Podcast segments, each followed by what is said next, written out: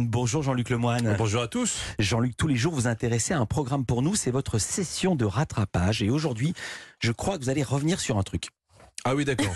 Oh, d'accord. Donc euh, là, on est dans la précision la plus extrême. hein. On, on fait plus d'efforts. On sait même Ouais. plus ce que vont dire les chroniqueurs. Ouais. Dites pas le contraire, Philippe. hein. Ça se voit que vous êtes moins impliqué.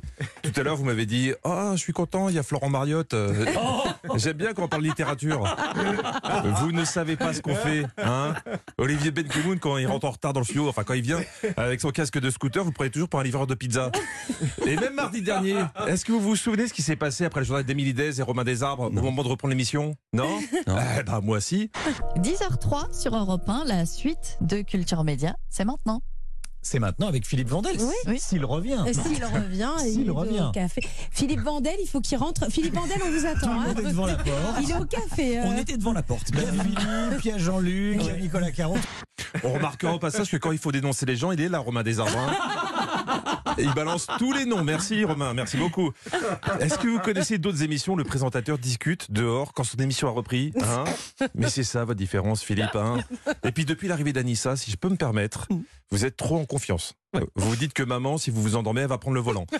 Et là, je je voudrais justement rendre hommage à Anissa, parce que Voilà. vendredi dernier, elle a peur. réussi le plus bel enchaînement de l'année. Romain, écoutez bien, c'est- une leçon pour tout le monde. Je ne sais pas comment elle a réussi ça avec autant de naturel. Écoutez plutôt, Philippe demandait à Elsa Wolinski si elle craignait que ses filles lisent son livre. Non, non, Bon. non, elles vont pas le lire. Bon, les filles, ne lisez pas page 125, ça Non. parle de cocaïne. Voilà tout ce que je vous dis. Non, je préfère. Non, c'est pas ça qui me fait peur, c'est quand je dis j'aime la bite que ça, ça me fait peur. Elsa Wolinski est l'invitée de Culture Média jusqu'à 11h. Alors là, je dis madame. Je dis madame, si on était plus nombreux dans le studio, je ferais une hola. Au moins, ouais. Ah ouais, c'est ça. Bon, sinon, parce qu'il faut quand même bien travailler, j'ai regardé Famille d'agriculteurs sur RMC Story. Ça passe le jeudi soir. C'est un peu comme L'amour est dans le pré, mais sans l'amour. Je cite l'émission d'M6 parce que par moment, quand- comme ils disent à Hollywood et en Olivier Benkemouni, ça ressemble quand même à un spin-off. hein. Dans le casting, tu retrouves du beau monde comme Thierry, coquin de sort, hein, qui nous vante les, les jouets de la campagne. Ici, tu n'entends pas des tut tut pout pout pout tut tut tut pout pout pout pout. Tu n'entends pas là, écoute, écoute, écoute. Tu n'entends rien. Enfin si, t'entends quand même Thierry qui fait le klaxon tout seul dans son champ. Et ça, je sais pas si ça, ça donne envie de quitter Paris pour s'installer à la campagne. Moi, quand j'entends ça, je me dis qu'on n'est pas si mal dans la capitale, entre les bruits de chantier, la retraite au flambeau, place de la Concorde, et des rats qui font des comédies musicales sur les tas de poubelles. Du coup, Philippe, la semaine dernière, vous vous êtes dit que plutôt de risquer de salir votre paire de New Balance d'occasion, c'était mieux de faire venir directement les agriculteurs dans votre studio pour discuter avec eux. Un céréalier, par exemple, peut très bien faire une ferme PEDA et montrer euh, les céréales et la culture qu'il fait. J'adore ce terme, une ferme péda, euh, comme si on met des chaussures orthopées.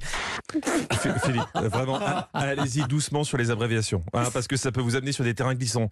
Je vous déconseille, par exemple, de l'appliquer avec des expressions comme euh, je me suis mis un rideau occultant, hein, des choses comme ça, ou vous voyez double euh, Pénélope. Euh, voilà, je vous ai sur mon mollo sur les abrés. Donc, très belle interview, mais vous auriez dû insister sur un point essentiel. Famille d'agriculteurs, c'est surtout des moments vrais et émouvants, comme celui où on découvre Denis lors de la dernière échographie de son fils, enfin de son fils, euh, de, de son futur petit employé. Et visiblement, le futur papa ne voulait savoir qu'une seule chose. Il y a un beau petit paquet, on a vu? En tant qu'homme, bah, c'est important, hein, c'est sûr. Hein, si il va naître au monde s'il a qu'une testicule, bah, c'est embêtant. hein. Du coup, là, il avait les deux, et, et voilà. Est-ce que quelqu'un veut prendre la parole euh, sur l'importance d'avoir deux testicules Non? Bon. En tout cas, Denis, ça a travaillé. Alors, le médecin a bien insisté sur l'échographie pour lui montrer. Voilà les testicules ici. Ouais. Eh ben. C'est le même il, y a, il y a déjà presque les mêmes que papa. Alors là, je dis attention, parce que à 4 mois de grossesse, quand tu vois à l'échographie que ton fils a presque des testicules d'adulte, moi je dis qu'à la naissance, au premier cri, ça sera peut-être parce qu'il s'en sera coincé un en sortant. Voilà.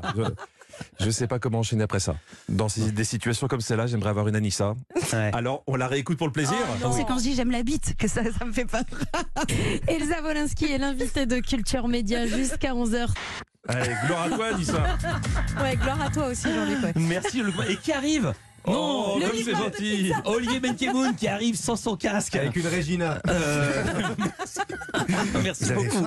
Euh, Jean-Luc, on vous retrouve chaque jour dans Histoire du Manque Vôtre. Donc ce sera le cas de 16h à 18h. Aujourd'hui encore avec Stéphane Bern sur Europe 1. Puisque vous venez d'arriver, penchez-vous vers le micro, Olivier Benkemoun. Votre